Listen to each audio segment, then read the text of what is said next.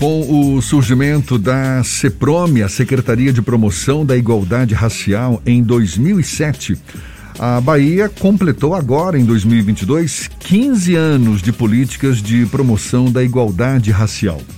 Apesar das dificuldades provocadas pela pandemia, as políticas afirmativas continuaram, o que possibilitou a inclusão de diversos segmentos das comunidades negras, também de, dos povos e comunidades tradicionais. Por intermédio da CEPROME, uma série de ações vem sendo desenvolvidas, sobretudo na defesa e garantia dos direitos e do fortalecimento econômico dessas comunidades mais desprovidas. A secretária de Promoção da Igualdade Racial do Estado da Bahia, Fábia Reis, é nossa convidada. É com ela que a gente conversa agora. Um prazer tê-la aqui conosco, secretária. Seja bem-vinda. Bom dia. Bom dia, bom dia Jefferson, bom dia Fernando, todas as pessoas que acompanham aí a Tarde FM em toda a Bahia é, dizer da alegria da gente poder estar aqui falando de um tema tão importante. já quero cumprimentar essa iniciativa para que a gente possa falar desses 15 anos de promoção da igualdade racial no estado da Bahia. Eu imagino. É, sem dúvida, é, Jefferson, nós temos aqui em nosso estado, desde 2007, a criação dessas políticas, que ela visa justamente a gente pensar o combate ao racismo, combate à intolerância religiosa, e esses eixos aí estruturam as políticas também de promoção da igualdade racial do nosso estado. Pois é, eu imagino Muito obrigada é uma... pela oportunidade. Bom dia a todas as pessoas. É uma Seguimos luta nessa nesse diálogo. É uma luta que certamente não se esgota a garantia de direitos para populações discriminadas, ações de combate ao racismo, o próprio fortalecimento dessas políticas públicas. Mas o que há para se comemorar ao longo desses 15 anos, secretário? Então, penso que hoje a Secretaria de Igualdade Racial é a única, inclusive, é importante mencionar, Jefferson, nós temos aqui, é, tivemos um sistema do ponto de vista nacional que estimulou a criação em vários estados, como uma política federativa desde 2003. Todavia, hoje no Brasil, nós temos aqui em primeiro escalão a CEPROME, essa que é uma secretaria que foi justamente uma reivindicação dos movimentos sociais negros, à época, é, o nosso ex-governador Jacques Wagner, e covalidada, assumido o compromisso pelo nosso governador Rui Costa. E dos avanços que a gente indica dessa, dessa política é justamente é, poder elaborar do ponto de vista do Estado a possibilidade de promover a igualdade racial.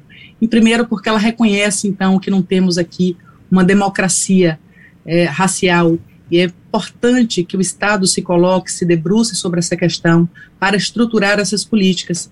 E eu demarco como um grande avanço a própria existência da secretaria, como também os eixos de, da sua atuação.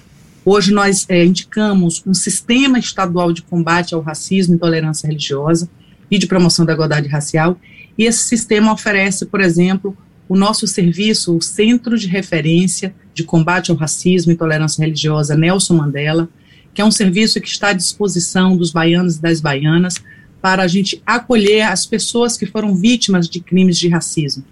Então, a, a, o atendimento psicossocial, as orientações jurídicas e todo esse trabalho que a gente integra hoje nessa rede estadual, que é compartilhada com várias instituições que têm seus papéis institucionais no eixo aí do enfrentamento é, ao racismo.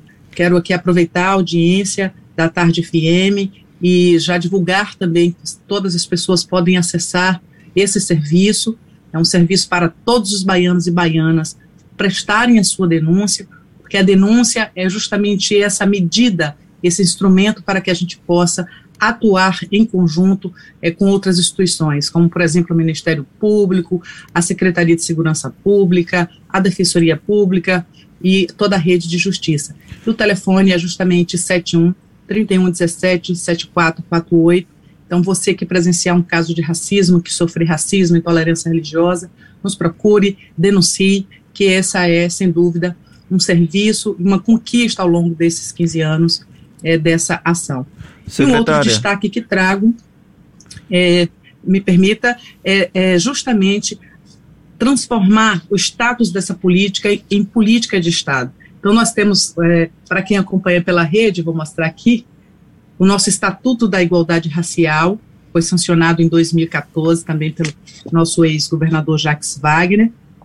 É uma lei é aprovada na Assembleia Legislativa da Bahia e que aqui a gente tem um destaque, tanto consolida o nosso sistema estadual, incluindo aí os nossos órgãos colegiados, como o Conselho de Desenvolvimento da Comunidade Negra, a, a, o Conselho dos Povos e Comunidades Tradicionais, a Rede de Combate ao Racismo e também um Fórum de Gestores, que é o nosso diálogo com os municípios. E aqui a gente pôde assegurar tanto a reserva de vagas para os concursos públicos do Poder Executivo, para a população negra e negras, e também, é, diferente do Estatuto Nacional, a gente conseguiu dar um passo à frente e também é, destinar 10% do Fundo de Combate à Pobreza para financiamento das políticas de promoção da igualdade racial.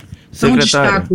É, pois não. O, há uma discussão no plano federal sobre a política de cotas que completa 10 anos nacionalmente, inclusive agora no mês de janeiro foi alvo de alguns questionamentos e de um debate intenso a partir de um artigo publicado na Folha de São Paulo. Foi inclusive citado como uma tentativa de inviabilizar a manutenção do sistema de cotas de médio e longo prazo.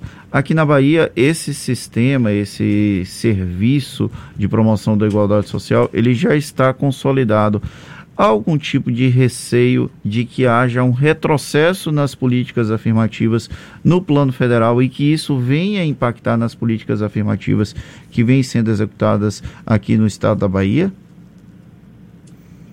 Então, eu penso que esse é seja um debate, é, Fernando, é, nacional. É um debate, o debate sobre as cotas tem aí suscitado um conjunto das mesas, tem um conjunto de projetos já no Congresso Nacional, enfim, várias iniciativas como por exemplo a iniciativa é, da Benedita da Silva, do Zaratini, do Valmir Assunção, para que haja é, justamente a prorrogação do, da, da é, enfim, das, das, políticas de cota. e nesses momentos em que se abre para avaliar uma política e debater o seu conteúdo, e o cenário que a gente tem vivido hoje sobre a compreensão do que são as políticas de reparação, as políticas de inclusão, sem dúvida a gente observa com muita atenção. Então, não podemos, de maneira nenhuma, é, é, vacilar nessa participação. Mas tenham visto aí toda uma movimentação das próprias universidades, dos, dos estudantes, enfim, das universidades públicas, mas também de todo, todo o movimento social negro muito atento porque essa eu quero cumprimentar, inclusive, o Grupo à Tarde, que trouxe essa matéria, fazendo essa referência desse grande debate, e que está comprovadíssimo pelos estudos, pelas pesquisas, o quanto essa política foi importante para a gente alterar a correlação da presença de negros e negras nas universidades é, do nosso país. Então, eu penso que o momento é de é, muita, muita atenção, de muita vigilância, e sem dúvida também é um momento para que a gente possa aprimorar e que os projetos para prorrogar venham também aí sempre com a possibilidade de aprimoramento é, desta política de dessa política pública. E sim, a gente aqui na Bahia, é, a gente fica é, também inserido nesse contexto de debate para que a gente não haja, não tenha retrocessos é, nesse processo que foi tão duramente conquistado pelo povo brasileiro. Fábia Reis, que é secretária de Promoção da Igualdade Racial do Estado da Bahia, com o privilégio de estar à frente da CEPROME no momento em que se comemora 15 anos de existência da secretaria. Muito obrigado pela sua disponibilidade, parabéns pelo trabalho e seja sempre bem-vindo aqui conosco. Um bom dia e até uma próxima, secretário.